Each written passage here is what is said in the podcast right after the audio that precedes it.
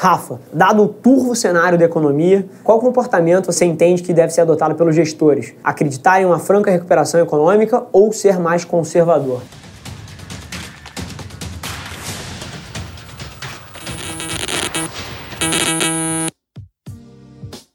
Fala pessoal, hackeando aqui a intro desse conteúdo para trazer um anúncio muito especial para mim, de verdade. Tô trazendo do fundo do meu coração, queria um minutinho de vocês, que é o seguinte: dia 16 do 12, a gente lança uma plataforma de educação que vai revolucionar a maneira como a gente forma profissionais para o mercado de marketing e publicidade. Ela chama CRIA.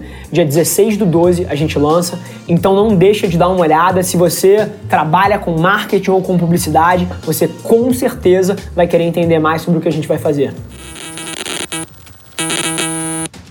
Fala pessoal, Rafa aqui, seja bem-vindo a mais um episódio da nossa experiência em áudio, onde a gente compartilha com vocês conteúdos sobre marketing, venda, gestão, negócios, tudo que precisa estar no playbook de alguém que está nas trincheiras construindo o seu sonho. Então, antes da gente começar, queria te contar um segredo. Ia significar muito para mim saber que você está tirando o máximo desse conteúdo, então não se esquece de tirar um print da sua tela, postar nas stories e me marcar para eu saber que você está ouvindo.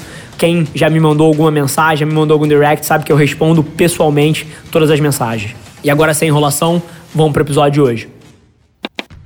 Eu acredito que várias das pessoas que estão aqui eventualmente vão discordar e vão falar que o plano estratégico da empresa tem que estar perfeitamente linkado com as expectativas de growth da economia. Então, pô, se a economia espera crescer 6%, você investe um pouco mais, senão você reduz, enfim. E de fato eu acredito que isso é verdade para vários negócios. Assim, quando você fala das engrenagens que movem um país, a indústria, pô, petroquímica, matéria-prima, indústrias de base, todos esses setores, por várias vezes, são pautados em projeções de crescimento, mercado imobiliário, dentre outros, incorporação. Mas 99% dos negócios de vocês deveriam ignorar esse tipo de coisa. Então, como ter coragem para investir num país que só vive em crise? Eu acho que a primeira coisa que qualquer um tem que reconhecer é a realidade. Então, o Brasil sim está passando por um momento muito difícil. Você seria imbecil se você achasse que isso aqui é um conto de fadas. Não é. Então, com isso, eu acho que você tem que fazer algumas coisas. E a primeira é ser extremamente prático no teu plano e na tua abordagem. O que, eu quero dizer com isso? Você tem que ser realista. Primeiro, em relação a quais são os seus talentos, no que você é bom e no que você é uma merda. Ou seja, no que você ainda tem que se desenvolver. Com base nisso, você tem que, de alguma forma, arranjar um campo de atuação onde você possa executar em cima disso. E, mais uma vez, eu só posso dar o meu ponto de vista a partir da minha experiência pessoal. Eu acho que isso, inclusive, é o que tem de mais valor aqui. Porque eu não dou a minha opinião com base numa notícia que eu li, com base em alguma coisa que eu ouvi alguém falando. Eu dou o meu ponto de vista em cima do que eu vivi. E eu cresci uma empresa de 3 para 30 milhões em vendas em 5, 6 anos durante a maior crise da história do Brasil. E assim, se eu tivesse pautado as minhas expectativas em relação àquele projeto em cima do que o mercado me dizia que ia acontecer, número um, eu nunca ia achar que aquilo era possível. Número dois, eu ia ter underinvested, ia ter subinvestido o capital da minha empresa, ia ter provavelmente tirado muito mais do fluxo de caixa em dividendos para o meu bolso do que reinvestido dinheiro na empresa, porque eu não achava que valia a pena o retorno de capital ali naquela oportunidade.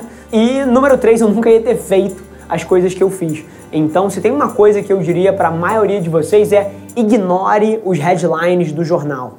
Tirem as suas próprias conclusões dos mercados onde vocês estão inseridos. A Velar Media é um exemplo disso. Teoricamente, existe porra, um crash das agências de publicidade. A minha agência cresce 15, 20% ao mês. Então, assim, se eu tivesse lendo as notícias, eu nunca teria aberto uma agência. Mas eu não estava lendo as notícias. Eu estava prestando atenção no feedback que o mundo me dava e aonde estavam as oportunidades e depois pensando como é que eu me aproveito ali dentro, me inserindo naquele contexto de uma forma que funcione com base nas minhas evidências. Então, assim, ignore os headlines dos principais veículos, ouça a tua percepção do que você acha que você está vendo funcionar, as suas lições que você tira, os aprendizados que você tira da sua execução.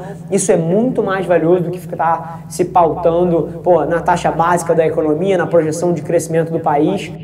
Lembrando que a projeção de crescimento de um país ela é uma média de diversos setores. Você pode ainda assim, com uma projeção de crescimento super alta, estar tá dentro de um setor que está sendo quebrado, né, está sendo disruptido e caindo 30%, 40%, assim como você pode estar tá dentro de uma economia que está decrescendo 3% e você está num setor onde está crescendo 180%.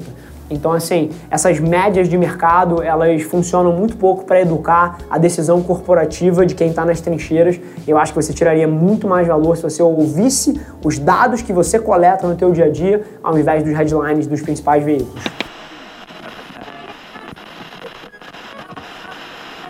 Agora, uma coisa que eu preciso atentar, e aí eu vejo muitos jovens falando de investir, de começar a empreender, é que você precisa ser realista com o seu nível de talento e quem você é negócios, empreendedorismo não é para todo mundo. Eu acho que tem muita gente sendo vendido uma narrativa de que todo mundo pode alcançar seus sonhos, mas tem mais aspas grandes aí a serem faladas, que é o DNA do empreendedor, a pessoa capaz de aguentar a pressão do dia a dia de um negócio, de segurar a dívida, de ser responsável pela vida e pela família de um monte de gente. Isso é um DNA diferente e a maioria das pessoas não vai ser feliz nessa jornada e não vai ser feliz nessa trajetória.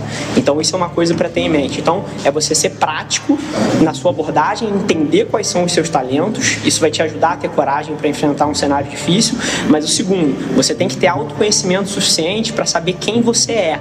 E se a jornada do empreendedorismo não é para você, se você estaria muito melhor posicionado trabalhando para alguém ou trabalhando com alguém, eu acho que você tem que ter essa humildade e esse reconhecimento para que você possa se colocar num lugar para você vencer. Esse foi mais um episódio da nossa experiência em áudio e como eu já falei, eu adoraria saber que você está gostando do que a gente está compartilhando por aqui. Então não esquece, se você está tirando valor desse conteúdo, ia significar o mundo para mim que você tirasse um print da sua tela, postasse no stories me marcando e aproveita para ir na sua plataforma favorita também e deixar um rating de cinco estrelas e um comentário lá, ajudando a gente a construir essa comunidade tão vibrante que move o Brasil para frente através do empreendedorismo e que fala desse Brasil que dá certo. É um prazer ter vocês comigo e a gente se vê no próximo episódio do podcast.